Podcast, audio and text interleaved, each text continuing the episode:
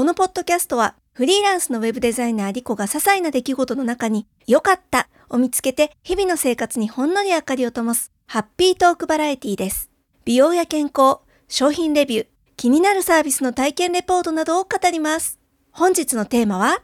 2023夏総括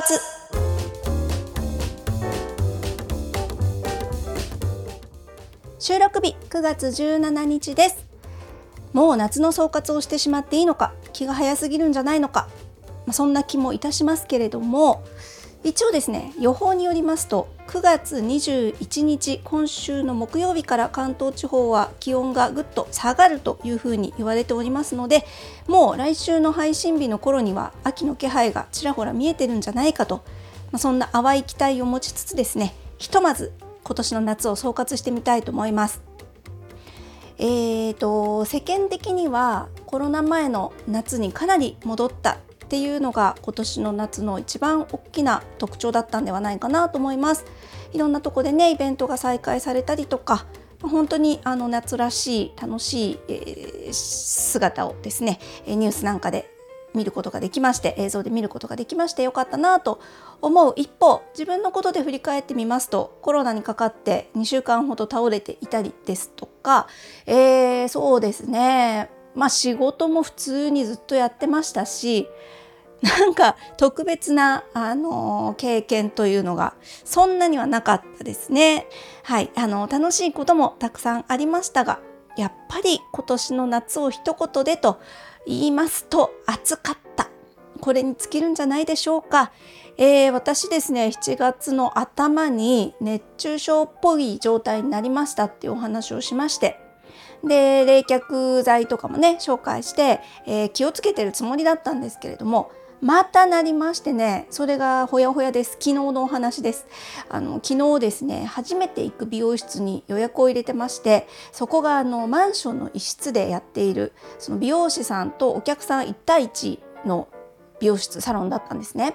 だから行けないっていうのは本当に迷惑なんですよね。他のお客さんがいればまだしも私のために時間を空けてくれてるわけであっちゃならんことなんですけれどもえーと、予約してたのが3時だったんですがもう朝起きた時から頭がガンガンと痛くてですね頭痛薬なども飲んだんですが全然改善せずもうギリギリまで我慢したんですけれどもやっぱり30分前にこれはちょっと無理だなと思いましてまあなんせねおなじみのとこだったらともかく始めていくところなのでもう本当に本当につらかったんですけれども電話をしまして、え丁重にお詫びをしてキャンセルということにしていただきました。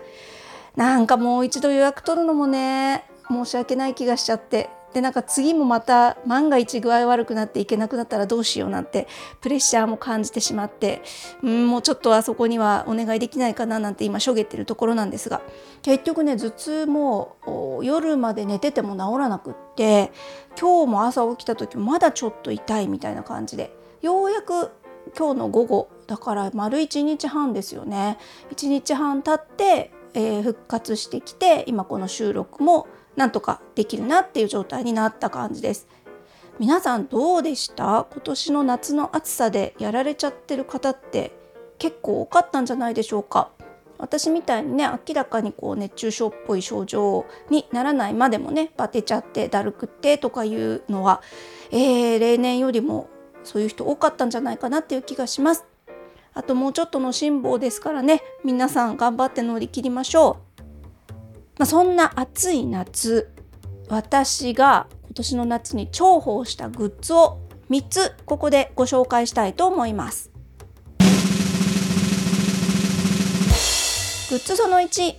内窓はい、えー、これはですねシャープ50でお話ししました内窓をつけて静かで涼しい世界を手に入れたという回でお話ししましたけれども、えーと、国がやっている先進的窓リノベ事業というのがあるんですね。でこれは、えー、断熱窓をお家につける費用の約半額を、えー、国が負担してくれるというものです。でその時も詳しくあのシャープ50でもねお話ししたんですけれども、えっと、9月11日現在の予算消化どれぐらいになってるかと言いますと戸建て住宅集合住宅どちらも別枠で予算が取ってあるんですけれども、えー、それぞれですね戸建て住宅が64%集合住宅が68%消化されてるそうです。それぞれもう7割に届くかというところまで来ているんでえー、今年これから工事して申請するともしかしたらこの間取りのベ事業の、えーと、給付間に合わないってこともあるのかな。でもどうだろうね。考え方次第ですよね。まだ3割以上残ってるんで。でこれってあの工事が終わってから申請して補助額が支給されるっていう形なのでちょっとね読めないんですよね。今現在は60数パーセントだけれども実際にはもうすでに申請の枠がだいぶもうちょっとあの埋まってるっていうのは多分間違いないとは思うんですがこれこそでもね本当国ももっともっと推進してもいいと思うんですよね。今年に限らず来年も予算組んでくれるといいなと思いますしそうなっていくんじゃないかなと思うんですよ。なのでもう本当ね興味ある方はぜひぜひ前向きにあの検討してみるといいと思います近所のハウスメーカーさんとかねあの工務店みたいなとこに相談すると多分見積もりとかやってくれると思いますでこの内窓をね私は6月につけてもらうように依頼して結局ついたのはもうちょっと後だったんですけれども内窓つけて本当に良かったです。やっぱね窓をね2枚閉めてるだけで全然外と温度が違います。エアコンも本当にね効率的に多分効いてると思いますしもうこれは本当に滑り込みでしたけれどもつけてよかったなと心から思ってます。で1回つけとけばね長い期間役に立ってくれるものですので、えー、本当におすすめでございます。2つ目の重宝グッズはこちら水出しコーヒー関係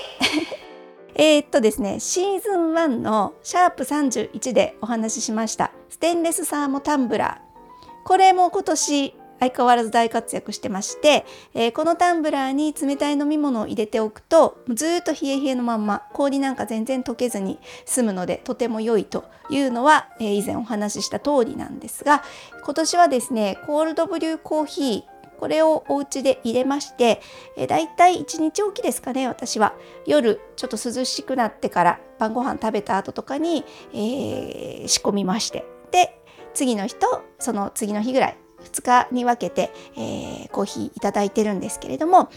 えー、全部落ちるのにね34時間ぐらいかな 400cc ぐらいのお水で出してるんですけれども、えー、4時間ぐらいかけると全部落ちきる感じです。なので本当にねじっくりゆっくりと入れるという感じになるんですけれどもますぐに飲むってことはできないんですけれどもね、えー、の専用のサーバーなんかもいっぱい出てます。私が使ってるそのいわきのものですと3000円近いんですけれども2000円ぐらいでえー、手軽に入れられるようなものもありますしそこまで別にね専用の器具を買わなくてもいいんじゃないかなっていう気もしますので、えーと、フィルターの中に豆を入れてでお水の中にチャポンと入れちゃうっていう形でも出せると思います。ドリップコーヒーとはまた違ったね味わいであのまろやかな感じになるのでとっても美味しくって夏っぽくておすすめです。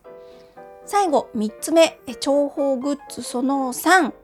涼しすぎるパンツということでこれは今まで全くお話ししてこなかったんですけれども、えー、株式会社平岡さんという静岡の会社がやってるですねメイリー・ルーというブランドがあります。えーと、コンセプトとしては毎日のお仕事家事子育てを頑張る30代40代女性の気軽なおしゃれをお手伝いというそんなブランドなんですけれども今年の夏お世話になったのは空気みたいなパンツというものでして、えーね、これがね本当にね履くの忘れたんじゃないかっていうぐらい涼しい風通しのいいあのパンツでして、えーと、シルエットはかなりワイドです。あの軽い生地で作られたワイドパンツですね。でもちろんあの普段着用なのでお腹のところはウエスト周りは全部ゴムです。もともとなんでこのパンツを買ってみようと思ったかと言いますと低身長の方でも履けますよっていうのが、えー、コピーの中に入ってたんですね。そんなにねあの股下が長くないんですよ。なので私のように150センチない身長の方でも、えー、おかしな感じにならずに履けます。でウエストも SML と3段階ありましてでジャストよりもワンサイズ大きめ。のを買っていただくと部屋着としてはすごくちょうどいい楽に履けて良いんじゃないかなと思います。楽天でお店があるんですけれどもそちらのモデルさん149センチの方と158センチの方が履いてる写真が載ってますけど背の低い方の方もすごいブカブカっていう感じでもないですし158センチの方も全然ツンツル点ではないですね。もうほんとねこれ履いちゃうと普通のパンツとかが暑くって履けなくってで一見スカートにも見えるような形ですので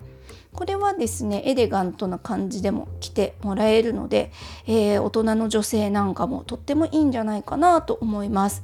もうこれ好きすぎてね私3枚買っちゃいましたよ夏の頭に1枚買ってあまりにもいいので色違いを洗い替え用に買ってでさらに足りずにもう1枚買っちゃったぐらいですね。で定価は3500円なんですがレビューを書くと500円引きのクーポンがもらえるので実質3000円で買えるというようなものになっております。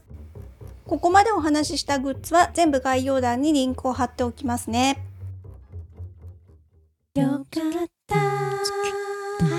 よかった。探しは続く。し最近ちょっとだけ読書づいてましてえーとですね今読みかけの本で言いますと「プロジェクト・ヘイル・メアリー」という SF 小説にどっぷりとハマっております。2021年に出版されまして上下巻それぞれ300ページ超えというなかなかの大作なんですけれどももうね続きが気になっちゃって気になっちゃってページをめくる手が止まらないと。なんかそんなようなねすごい構成も面白くって、えー、引きの強いこう、ね、一生ごとにもう次が気になっちゃうっていうようなうまい作りになっております。の SF 音痴の私でも読めますのでこれは大変おすすめの一作でございます。皆さんももし何かおすすめの本がありましたら教えてください。お待ちしております。よかった探しにとって一番のよかったはリスナーの皆さんに応援していただくことです。今聞いてくださっているポッドキャストプラットフォームにて番組のフォローお願いします。Apple Podcast でお聞きの方はレビューを書いてもらえたらとってもとっても嬉しいです。公式サイトよかった探し .com のメールフォームまたは X 元 Twitter ですね。こちらのボイスアンダーバーリコというアカウントまでコメントをお待ちしております。ではまた次にお耳にかかる時までごきげんよう。